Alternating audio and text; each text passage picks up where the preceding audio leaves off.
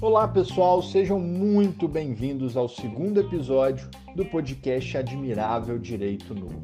E a nossa convidada especial de hoje é a Priscila Brandão. Ela que é empreendedora e inovadora por natureza, que já foi advogada e hoje se dedica a inovar no direito. É também mentora jurídica, especialista em carreiras, capacitada em Startups Foundation pela Universidade de Stanford, na Califórnia ela que já ganhou, inclusive, um Global Legal Hackathon. Hoje nós vamos conversar com a Priscila sobre novas trilhas no direito.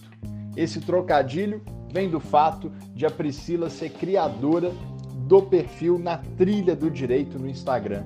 Um perfil que, se você não segue ainda, vale a pena seguir. Perfil super inovador, com conteúdos sensacionais para quem quer inovar na carreira no direito, para quem quer fazer diferente, empreender. Então fiquem aí com esse bate-papo sensacional que eu e o Bruno Nóbrega tivemos com a Priscila e espero que vocês gostem muito. Um abraço para vocês. É um prazer estar aqui com vocês hoje. É uma honra é, participar desses projetos que realmente querem levar inovação e querem expandir os horizontes de todos os estudantes e profissionais de direito. Obrigada pelo convite. Bacana, Priscila. Quando a gente fala de inovação, não tem como não lembrar de você. E você acumula aí no seu currículo algumas conquistas muito especiais. Como o Bruno falou, você é, teve uma certificação em, em Startups Foundation pela Universidade de Stanford, foi vencedora do Global Legal Hackathon Belo Horizonte, então, conta para a gente um pouco, Priscila, da sua trajetória, dessas conquistas, da sua experiência de ir viver fora do país, uma nova cultura, outra língua, outros desafios, e o que, que isso tem a ver com soft skills e hard skills para quem quer seguir uma carreira inovadora, promissora no direito. Bom, Bruno, é... o que, que acontece? É, eu, eu realmente deixei, vamos dizer assim, a advocacia aí no finalzinho de 2019, porque eu comecei a enxergar realmente várias é, novas oportunidades no mundo jurídico, novos formatos de carreira, novas formas de atuação. E foi percebendo mesmo muito que o futuro do direito está muito mais no profissional, no que ele desenvolve, no que ele busca é, agregar como pessoa, busca agregar na área que ele atua foi pensando nisso que eu emergi nesse cenário de, de inovação e de novas oportunidades. Bom, o que, que acontece? É, eu, eu realmente não estava tão é, satisfeita dentro da advocacia, eu sentia que eu não conseguia ajudar tanto as pessoas da maneira que eu queria. E pensando hoje em dia em direito, tecnologia, business, eu falei, gente, eu acho que tem mais coisa aí. E foi nesse momento em que eu comecei a ter muito contato com legal techs, né, que são empresas que fornecem serviços jurídicos com base tecnológica, que eu pensei, eu preciso mais saber desse mundo, eu preciso descobrir essas novas oportunidades. E quando eu estava é, me desligando da advocacia, buscando novos horizontes para atuar dentro do direito, é, eu brinco que o Google tem a capacidade de escutar a gente, né? Escutar tanto que a gente fala e tanto que a gente pensa. E quando eu estava fazendo algumas pesquisas para avaliar alguns cursos, para eu entender um pouco mais esse cenário de, de inovação de tecnologia, apareceu para mim um anúncio da faculdade de Stanford. E para quem não sabe, a faculdade de Stanford, Universidade de Stanford, é a universidade considerada é, a maior universidade de inovação do mundo. E eles estavam oferecendo uma série de cursos ali de inverno, né? Na época era outono e inverno. E tinham diversos é, cursos nessa parte de startup, de como fundar startup, de como trabalhar na parte de design, novas ideias, como tirar ideias do papel. E eu falei, meu Deus, é exatamente isso que eu estou procurando, é exatamente isso que eu estou buscando. E pensando nesse cenário de hard e soft skills, eu acredito que é o seguinte: a gente nunca pode desvencilhar uma da outra. Para quem não sabe o conceito efetivamente disso, o que são as hard skills? Conhecimentos teóricos. De certa forma, é tudo aquilo que vem através de um diploma, de um certificado, Então, a gente realmente precisa desse conhecimento, a gente precisa aprender a base, a teoria, para depois aplicar. E a soft skills é realmente aquilo que a gente aprende, que a gente vivencia, que vem junto com a nossa cultura, com a nossa personalidade.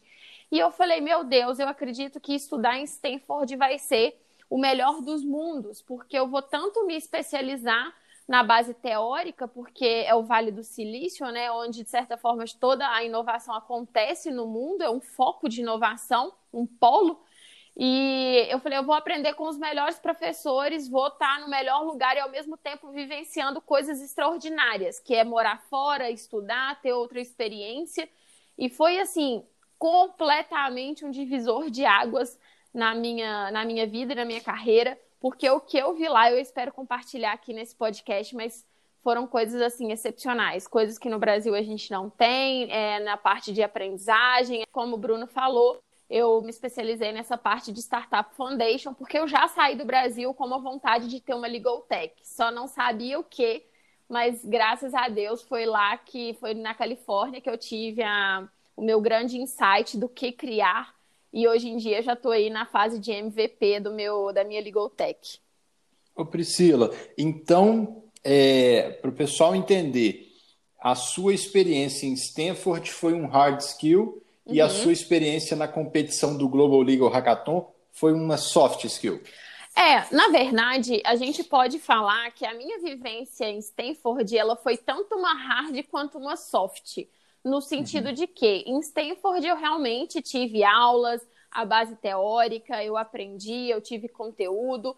Porém, a, quando você principalmente entende que você pode não só aprender é, nos muros da instituição, eu acho que você cresce bastante. Então, estar em outro país, estar em contato com profissionais e pessoas com mentes é, bem bastante evoluídas, isso querendo ou não te traz também soft skills. Por quê? Como soft skills são habilidades, competências, você precisa desenvolver a comunicação, você precisa se adaptar, você precisa ser flexível, tudo isso são hard skills.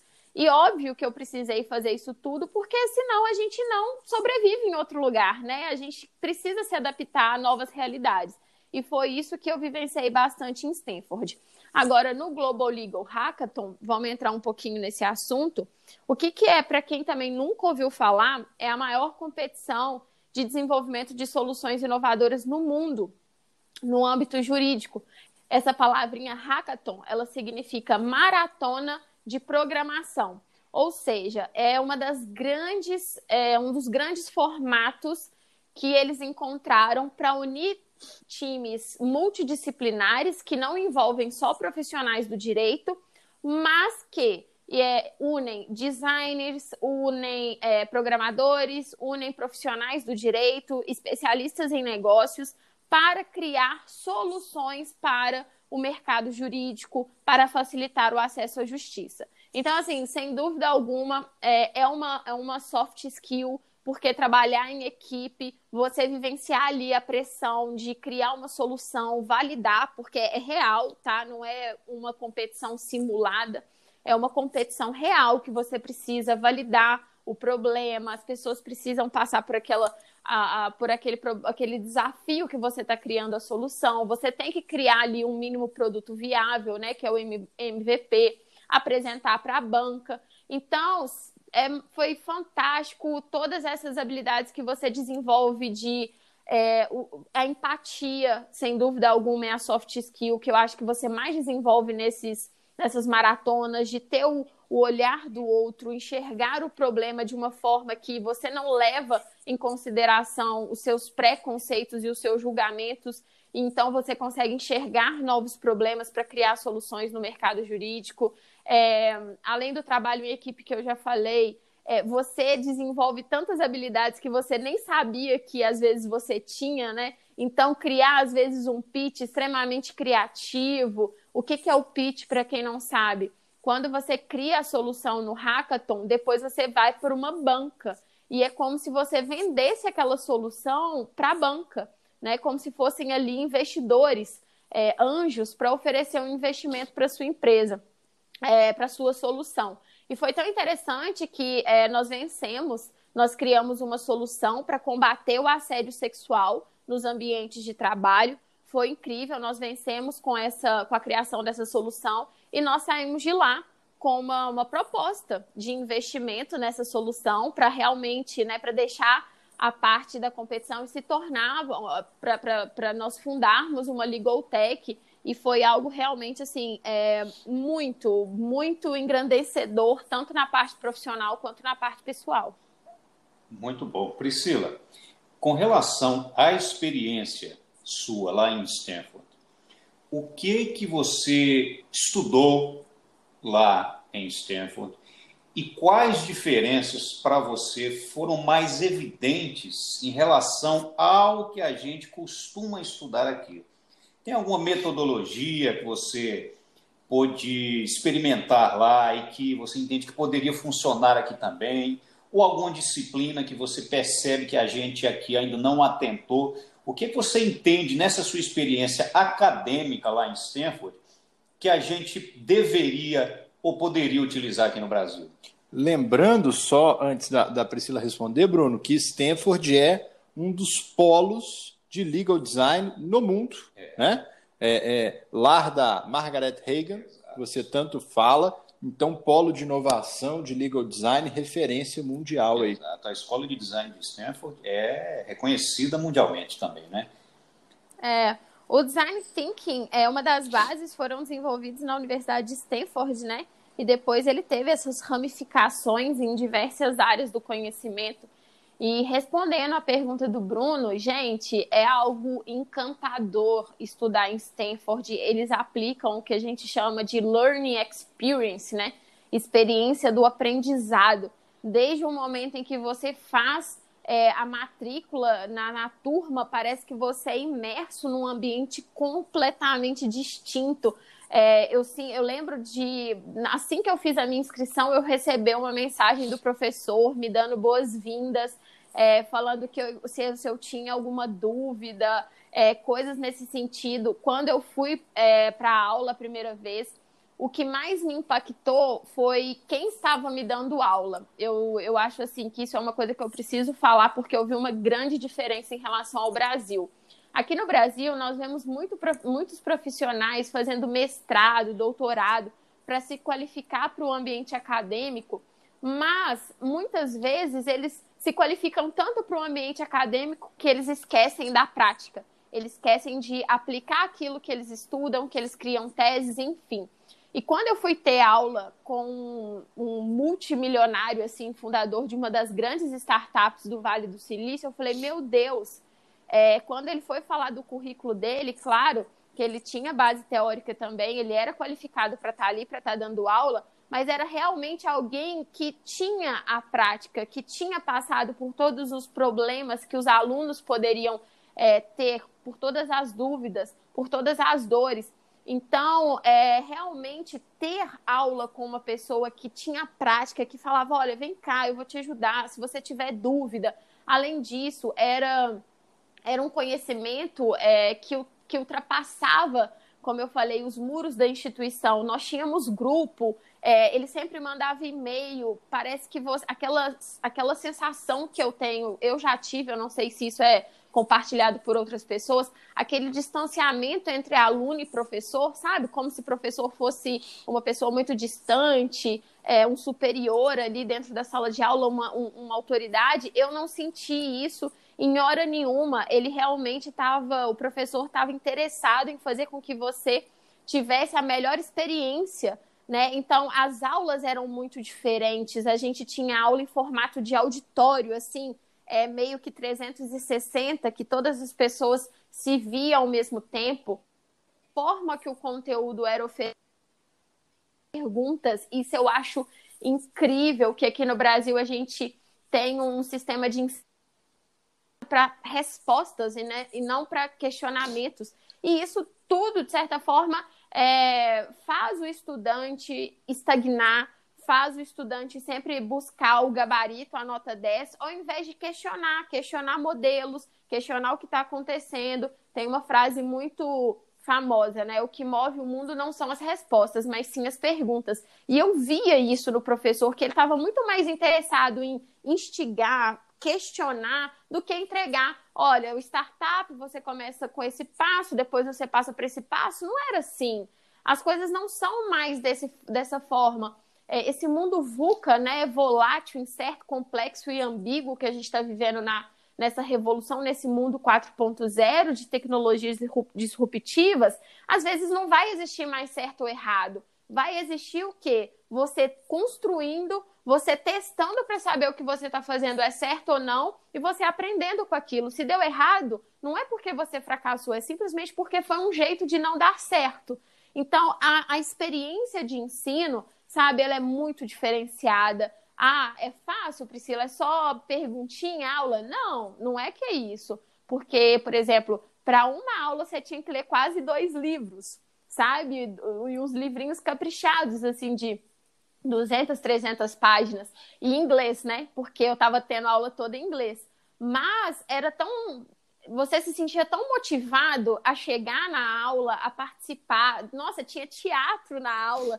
É, ele, ele sempre pedia para para os alunos, é, a gente estava simulando algumas decisões né, de investimento, é bom ou não é aceitar esse tipo de investimento numa determinada fase da startup. E, e ele trazia os alunos para simular aquilo. E o mais interessante, todas as aulas ele trazia casos reais de startups, tá? E aí ele não contava o fim, ele trazia um problema vivenciado por uma startup e não contava a solução desse problema. Ele fazia com que a turma primeiro entendesse o problema, é, se colocasse ao que vocês fariam no lugar desses CEOs dessas startups. E aí depois ele trazia os verdadeiros CEOs. Nós tivemos, salvo engano, quatro encontros com CEOs. E foi assim, algo maravilhoso, porque é, isso é, é o que acabei de falar com, com o Bruno. A Stanford não foi só hard, não foi só sentar numa, num banco de uma faculdade, estudar e ler, ler, ler. Foi realmente uma, uma é, soft skills né, nessa questão de experiência, porque ninguém, ninguém tira da gente, ninguém tira de mim, de certa forma, o que eu, o que eu experienciei lá. Toda essa questão de novo formato de educação. Olha que engraçado, eu já tinha até perdido a vontade de fazer um mestrado na área jurídica, mas isso me levou bastante a uma vontade de fazer um mestrado em educação fora, justamente para tentar é, implementar isso aqui no Brasil. A gente já tem alguns estudos né, de educação aberta, de learning experience aqui no Brasil, mas isso ainda está muito recente, muito recente. E eu acredito que isso é uma coisa que vai agregar muito quando isso se consolidar aqui. Priscila, sua fala me lembrou muito da metodologia da escola perestroika, que a gente já conversou, né? Uhum. Bastante. Uhum. E quando eles falam da ideia de autoralidade, como uhum. é, é, é, muitos professores não entenderam ainda que o aluno não quer mais aquele modelo em que o professor chega na sala de aula e fala: Fulano diz isso, Cicrano diz aquilo, Beltrano diz aquilo. Uhum. Ele, o professor precisa ser capaz de capitalizar a sua própria história e a sua própria experiência prática para dizer para o aluno: isso aqui funciona, isso aqui não funciona, esse é o pulo do gato, esse. Qual é o seu, a sua contribuição autoral para o aprendizado do aluno? O que, é aquilo que você, com a sua experiência, com a sua vivência, pode agregar de visão de mundo, de aprendizagem para ele, né? É, é, curioso, viu, Priscila? O seguinte, é porque você me falando isso, e, e, o que me vem à cabeça é que hard skills e soft skills são, são faces de uma mesma moeda. Uma Perfeito. coisa uhum. existe uhum. em função da outra coisa. E mais do que isso, o aluno no centro, o aluno no centro de todo o processo de ensino. Me parece que o professor, com a mentalidade de que ele chega na sala de aula e diz: hoje eu vou ensinar, hoje eu vou fazer isso, hoje eu vou fazer aquilo, a lógica se inverte um pouco, né, Priscila? É, na verdade, o professor chega com o espírito de: hoje o meu aluno vai aprender a fazer tal coisa. Hoje o meu aluno vai conseguir desenvolver tal coisa. Muda o foco, né? O foco passa a ser o aluno, não é isso, Priscila? O foco passa a ser o aluno e o professor, ele só está ali na condição de professor porque ele tem mais experiência do que o aluno. Então, é exatamente isso que o Bruno acabou de falar, são faces da mesma moeda. Então você tem é, esse learning experience porque você tem um professor que tem as hards, mas também tem as soft skills daquilo que ele está ensinando. Isso que o Bruno colocou é muito maravilhoso. Essa é, na perestroika eles invertem o tema. Em Stanford a gente chama de learn experience e na perestroika eles chamam de experience learning, né? E tá lá é um material super incrível que ele fala realmente sobre essa questão da autoralidade, porque o professor não chega mais na sala de aula e fica falando segundo o doutrinador tal, segundo nananã. Não é isso, ela. Olha, vocês querem fazer, vocês querem ter um recurso, por exemplo, admitido num tribunal X? Olha, eu faço assim, assim, assado. E eu fazendo isso, eu tenho, por exemplo, 80% de chance de admitir recursos. Então, é isso que o direito precisa, é isso que, na verdade, mais, né? A educação no Brasil precisa. Porque a gente no Brasil, normalmente, a gente tem formado estudantes profissionais. As pessoas se profissionalizam em estudar, mas não ir para a prática, não vivenciar aquilo. Então, é muito importante é, todo esse contexto de, de experiência do aprendizado para colocar de fato o aluno é, no foco, em evidência e para gerar cada vez mais valor para ele dentro das instituições em, hoje em dia, é, em regra, né? Claro que existem exceções, mas em regra, nós temos umas instituições muito falidas no direito porque elas estão tão preocupadas em pegar simplesmente professores de renome, é, professores que têm uma determinada carreira no setor público e pronto, e simplesmente o foco está ali nos grandes nomes que o mais importante eles não estão fazendo, que é o quê? Enxergar o aluno, enxergar as necessidades desse novo aluno, né? entender que o direito ele passa por uma transformação, sem dúvida alguma, e que esse aluno está totalmente perdido, porque o direito está tá com grades curriculares totalmente desatualizadas. E isso a gente pode até estar tá conversando e as pessoas acharem assim: ah, eu já formei, eu não passo por esse problema.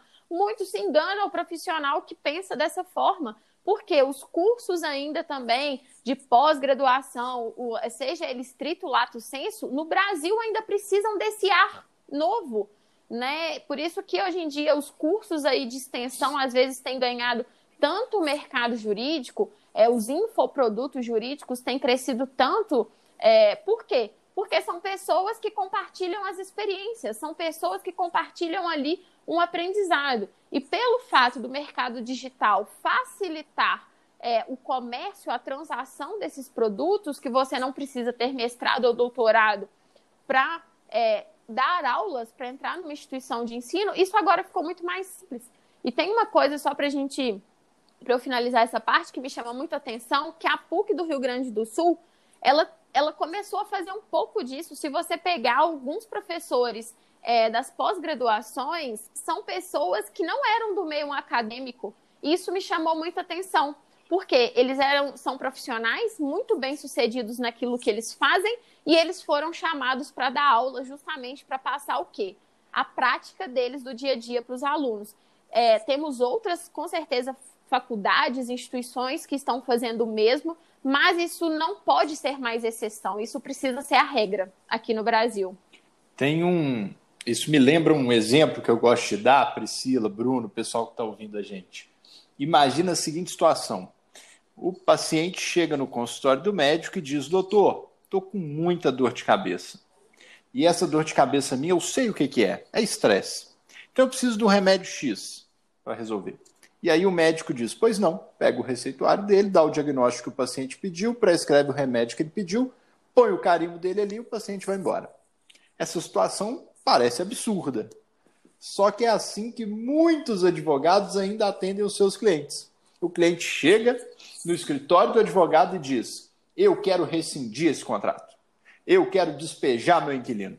E o advogado não faz com ele uma jornada para descobrir quais são uhum. os interesses, as dores, os medos, as necessidades e para ajudar o cliente que é leigo a entender se aquela solução que ele está buscando de fato resolve o problema.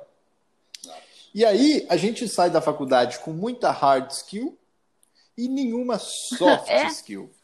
Né? Ninguém nos ensina como fazer essa jornada para ajudar o cliente a entender as suas dores, para agregar valor ao nosso serviço, para gerar nele empatia e confiança, o que vai refletir em mais contratações para mim, em melhoria do preço dos meus honorários e na qualidade do meu serviço. E, e no desenvolvimento de relações de longo prazo com o cliente. Fidelização. Fidelização. E, e você resolve aquele primeiro problema que ele apresenta para você, muito provavelmente você vai estar resolvendo apenas um sintoma de um problema mais profundo que você só vai Perfeito. descobrir e perceber e estruturar a solução se houver essa questão da confiança, da empatia, e tudo isso passa, não é, Priscila, pela questão da soft skill, não é só expertise jurídica. Eu penso, e isso, isso, isso é um sentimento comum entre os colegas advogados, é o seguinte: o cliente que deixa de trabalhar com você no mais das vezes, o faz não por uma questão técnica, mas por um problema na experiência que ele teve enquanto seu cliente. Até porque o cliente, como um todo, não tem um parâmetro claro da expertise, mas ele tem muito bem desenhado na cabeça dele a impressão que você, enquanto profissional, passa para ele. E isso acaba sendo tão decisivo quanto a expertise jurídica, não é, Priscila? Perfeitamente, é ótima colocação. E uma coisa que eu vejo de dificuldade na visão, principalmente na advocacia, é porque essa, essa vontade, essa ânsia de novos clientes, prospecção, prospecção, prospecção. E eles se esquecem de analisar que se você é, criasse uma relação de confiança com os clientes que você já tem, se você to se tornasse um profissional de confiança desses clientes, que você ali oferecesse novas demandas e produtos jurídicos para aquele cliente, isso te custaria de 5 a 7 vezes menos do que ter um novo cliente. Então, eu vejo a falta de perspectiva, às vezes, do lado business, do, do, do profissional assim é, da advocacia, nesse âmbito. E é muito importante essa consideração. Às vezes, você vai ter a melhor expertise de escrever a melhor peça, mas se você é um profissional que fica entre quatro paredes, fazendo suas peças, quem que vai descobrir o seu trabalho? Quem que vai, quem que vai realmente conhecer o seu talento? Então a gente precisa de nós como profissionais entender aquilo que a gente tem de melhor para entregar para o mercado e nos posicionar também para que o nosso cliente nos conheça. E isso envolve muita soft skill, né? Porque não adianta ficar escrevendo a melhor peça se você não tem cliente para é. aquela peça. Não adianta você ter o um melhor raciocínio jurídico se você não tem cliente para aplicar o raciocínio jurídico. Então, é, a soft skill ela também não é só para captar cliente, ela é para captar o cliente, ela é para manter o cliente, é para gerar novos produtos e serviços para o seu escritório, para transformar às vezes o seu escritório não em empresa no, no termo literal da palavra, mas a expansão de que de repente você agregue tecnologia dentro do seu escritório, que você tenha departamentos ali de design, né? O legal design vem crescendo de uma forma assim é, disruptiva dentro do direito, porque ele tem essa, ele traz essa nova oportunidade de gerar novos produtos e serviços quando você olha, quando você coloca o seu cliente é, no centro. Então, assim, é, é um novo jeito é, de comportamento, é uma nova mentalidade as pessoas não gostam muito do termo mindset, né? Porque fica muito papo de coach. Mas a verdade é essa: não adianta. A inovação está no comportamento e na mentalidade. Não está em você só sentar e ficar estudando e lendo todos os livros e todas, todas as doutrinas. Vai muito é, é além. É interessante. É, é, eu acho que é importante que quem está nos ouvindo entenda que quando o cliente chega no nosso escritório, ele não quer saber o que, que a súmula tal do STJ diz, o que, que a jurisprudência diz, onde você fez mestrado. Ele quer saber o seguinte: se você entendeu a dor dele, ele quer ser acolhido, ele quer entender as possibilidades reais de resolução dessa dor, e muitos querem saber se tem como evitar o judiciário, se tem como resolver isso de outras formas. Né? E, e puxando um gancho no que a Priscila falou, tem uma coisa que eu chamo de teoria das engrenagens que é o seguinte: é, a advocacia, o início dela é muito árduo, é muito difícil, porque você tem que começar a girar as engrenagens dela. E aí você tem que correr atrás dos primeiros clientes, e essa é a maior dificuldade. Mas se você aplica bem as soft skills e trabalha bem essa questão da fidelização, é, chega uma hora que aquele primeiro cliente ele te indica outro. Então vem o cliente de segunda geração, né? Esse cliente de segunda geração vem por indicação do primeiro que você diretamente captou. Dali a um tempo, aquele de segunda geração gostou, ele traz um de terceira geração. E depois esse traz um de quarta geração. E aí a engrenagem começa a girar meio que sozinha. Exponencializa, né? Ela vai exponencializando. Então, o difícil é Com fazer certeza. a engrenagem começar a girar. Por isso, as soft skills. Para tudo, tudo, né, Bruno? Para tudo. Na verdade, tudo que você vai começar, parece que o primeiro degrau ele é sempre o maior. Ele vai ser sempre o maior. Então, assim, eu acho que, que os profissionais do direito eles precisam se, a, se atentar para o fato que eles precisam é, se expor a tal ponto de que os clientes precisem deles, que os clientes queiram adquirir os serviços jurídicos dele. Então, e quem, quem que, que de certa forma vive essa realidade? Quem gera valor para o cliente, né? Quem até mesmo antes do cliente é, ter um problema ou então o cliente precisar contratar um advogado, o cliente já tem aquele profissional como autoridade de uma área X ou Y. Então, é, é uma nova é uma nova perspectiva profissional que você precisa construir a sua autoridade, não para você é, vender, vamos dizer, estou usando a palavra vender, mas não para você vender o seu serviço de advocacia, mas sim para o seu cliente comprar, no sentido de que ele fala: meu Deus, eu preciso daquele profissional porque é ele quem vai resolver o meu problema. E isso, Bruno, todo esse esse choro, esse mar, esse mar vermelho de honorários, ele é esquecido quando o seu cliente ele não se baseia é, no seu preço, mas ele se baseia no ponto que só você pode resolver o problema dele. E ele não está interessado em ficar é, mitigando ali algumas questões de valor, se o fulano, se o primo, se o, se o, o vizinho faz a mesma coisa mais barato. Ele entende que você é autoridade naquele assunto. Então, se você não tiver essa junção da hard e da soft hoje, não adianta. Você tá mesmo no mar dos desconhecidos. Você precisa sim adotar essa, essas, esses novos comportamentos para se diferenciar num mercado que, ao mesmo tempo, ele é tão acirrado, mas num outro, é, de um outro lado, eu enxergo que tem muitas oportunidades, porque são poucos os profissionais que realmente estão gerando inovação, que estão assumindo essa mentalidade e que estão entregando um serviço verdadeiramente valoroso. É cliente, cliente. que enxerga valor no serviço do advogado não discute preço. Exato. Quem vê preço não vê valor. Né? Não. Né? Perfeito. E assim, pensar também que, que a advocacia, eu vejo isso, você falou uma coisa e me chamou muita atenção. Porque quando você consegue fidelizar o cliente, você consegue enxergar até mesmo novas demandas para que você possa, de repente, é, atribuir uma tecnologia no que você faz, automatizar, gerar ali uma forma, de repente, de direito preventivo para aquele cliente seu que, de repente, tem demandas repetitivas, ou até mesmo investir em jurimetria para cada vez ter um serviço mais estratégico para o seu cliente.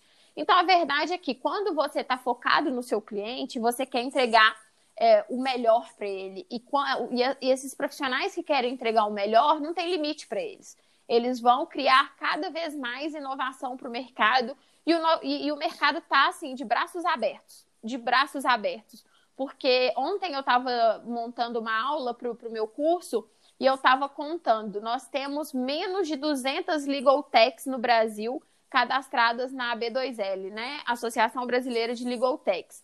200 legal techs para o mercado que já que roda aí mais ou menos um trilhão de reais. Aí você imagina, hoje no Brasil nós temos 1 milhão e 300 advogados já, ultrapassamos a marca aí. E nós temos só 200 legal techs, né, que são é, empresas aí com, que oferecem serviços jurídicos à base de tecnologia. Meu Deus, cadê esses profissionais para gerar novos produtos e serviços jurídicos? A entrega legal está mudando e eu acho que é esse movimento de transformação, de transição que a gente precisa estar atento e empregar as nossas hard e soft skills. Participar mesmo de, de maratonas de programação com pessoas da outra, de outras áreas.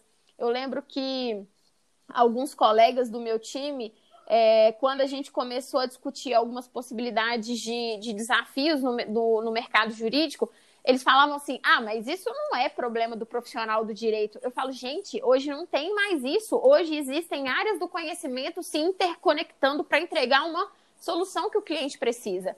Então não tem mais dessa esse discurso de ah, isso está fora da minha alçada. Não tem. O profissional realmente que vai se destacar é aquele que consegue mesclar é, outros conhecimentos com a especialidade dele, que é o direito. Então, se a gente fala de novas oportunidades, é intrínseco essa, essa, essa formação, tanto em hard, né, é, no direito, em outras áreas, seja marketing, business, tecnologia, ou seja em softs, que é pegar o seu comportamento, as suas habilidades e transformar todo esse conhecimento que você tem é em valor para o seu cliente. Porque quando ninguém imaginava ser possível, de repente surge um imenso oceano azul no direito e as pessoas estão começando a se dar conta disso agora. Você, você com esse seu comentário, me deu um insight aqui que é o seguinte: me lembra um pouco o mercado da música, a indústria da música. Eu estava ouvindo um dia desse um podcast de um, de um crítico musical e ele dizia o seguinte: olha, tudo que tinha para ser inventado na música foi inventado: o jazz, o funk, o, o rock, o blues, o que quer que seja. Então, quem que está quem que tá se destacando agora, já que todas as etiquetas foram colocadas? É quem está misturando as coisas. É um cara que toca metal, mas mistura com alguma coisa de jazz. É um cara do blues que traz para alguma coisa mais para o lado do groove.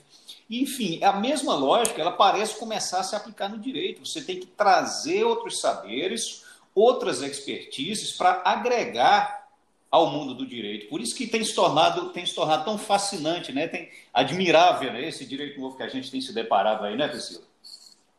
É exatamente isso, é esse poder de combinação que fascina e que realmente tem dado certo. Eu sou mentora em um curso de carreiras jurídicas em que eu trabalho autoconhecimento, carreiras e inovação. Aí as pessoas falam assim: Nossa, Priscila, como que você teve a ideia de, de criar esse curso? De se tornar uma infoprodutora jurídica. Eu falo, gente, eu combinei, eu coloquei as, os profissionais do direito, eu realmente enxerguei uma dor que eles tinham naquele momento e eu falei, eu vou criar a melhor solução possível. Eu não fiquei em tons rasos ali na superfície. Eu fui me aprofundar e outra, eu também já tinha passado pela transformação que eu entrego dentro do curso, então foi com certeza mais fácil e é algo que eu prezo, né? O arriscar a minha própria pele daquilo que eu estou falando, que eu estou ensinando. Então, assim, quem, quem imaginou que eu, uma profissional do direito, poderia me especializar em carreiras para atuar em carreiras jurídicas, para facilitar esse, esse horizonte dos profissionais para o novo mundo, para essas novas oportunidades e trazer o conceito de inovação. Então, hoje em dia, os profissionais tem que parar com essa sensação de que ah, eu preciso criar, inventar roda, inventar algo totalmente disruptivo dentro do direito. Não, não é. Vai combinando o que existe lá fora, é, nas outras áreas com o direito, que com certeza você vai estar você vai tá gerando muita, mas muita inovação para o mercado. E assim, não tem limite. Desde que você teste, que você valide e que as pessoas, que os clientes realmente desejem aquela solução, né? Porque não adianta você também ter uma solução linda na sua cabeça se não tem ninguém que precise daquilo. Então, mais importante do que você passar tempos é, criando uma solução, um produto para apresentar para o mercado, é importante você validar a dor daquele cliente, saber se ele passa, se ele tem aquele problema, para que aí sim você possa construir até mesmo uma solução junto com ele. É o que a gente chama de co-criação dentro do mundo da inovação e que tem dado muito certo. É o seu cliente criando a própria solução que ele vai usufruir lá na frente. E isso evita muito desperdício de tempo, de dinheiro. Uma das coisas que eu aprendi em Stanford, toda solução tecnológica, toda startup, ela vai estar limitada, o, o, o sucesso dela vai estar limitado a dois fatores, time e timing. Né? Se você não tiver um time é, multidisciplinar, se você não tiver pessoas com habilidades, soft skills e hard skills complementares, não adianta ter um time uniforme, que todo mundo sabe a mesma coisa, isso não é o suficiente. E se você não tiver um, um timing também, ou seja, um momento específico para ofere oferecer aquela solução para o mercado, os clientes desejarem é, ser o melhor momento, a sua startup também vai é, por água abaixo. Então, é muito importante a gente trazer esses conceitos de startup, de tecnologia, de design, de tudo, de tudo para dentro do direito, porque é muito é, válido. Como diria o fundador da Chili Beans, né? É, inovação não é só criar algo que não existe. Inovação também é fazer bem o que os outros estão fazendo mal. Puxa vida, Brunão, que papo. Que Nossa. bacana, né, Priscila? Incrível. É, total, eu adoro. Eu, eu adoro falar disso. Eu, eu tô aqui, para mim, eu, eu falo que esse tema eu passaria a o dia inteiro. Também, sabe? A gente quando, também. A gente passar, quando a gente. é, é, e assim, conversar, principalmente, eu falo para os profissionais. Priscila, mas nossa, como que eu começo a inovação? Como que eu começo fazendo algo de novo? Eu falo, juntando-se as pessoas que gostam e que desejam e que estão promovendo a inovação no mercado. Porque não adianta você ter essa sede de fazer coisas diferentes e permanecer naquela, naquele grupo né, de pessoas ainda bastante conservadoras, tradicionais. Então, eu queria até parabenizar vocês por essa iniciativa desse podcast, porque eu acho que realmente pode ser um, uma grande fonte, pode não, vai ser uma, uma grande fonte e um grande ecossistema para que as pessoas que desejem conhecer mais esse mercado, é, desejem mais participar dessa, desse novo é, mundo jurídico, elas encontrem bastante conteúdo de qualidade. Puxa aqui. vida, que bate-papo transformador esse de hoje, viu? Mas é com muita tristeza que eu anuncio aí que a gente está chegando no final do podcast de hoje. Priscila, te agradecer imensamente. A conversa com você é sempre muito fluida, muito construtiva, muito inovadora, muito motivante. Então, você sempre será muito bem-vinda aqui quando quiser voltar. É... vai ser um prazer te receber. Então, muitíssimo obrigado, viu, pelo bate-papo de hoje. Imagina, eu que agradeço pela oportunidade. Contem sempre comigo. Espero estar aqui no podcast para trazer muito conteúdo de qualidade para o público de vocês. E muito obrigada.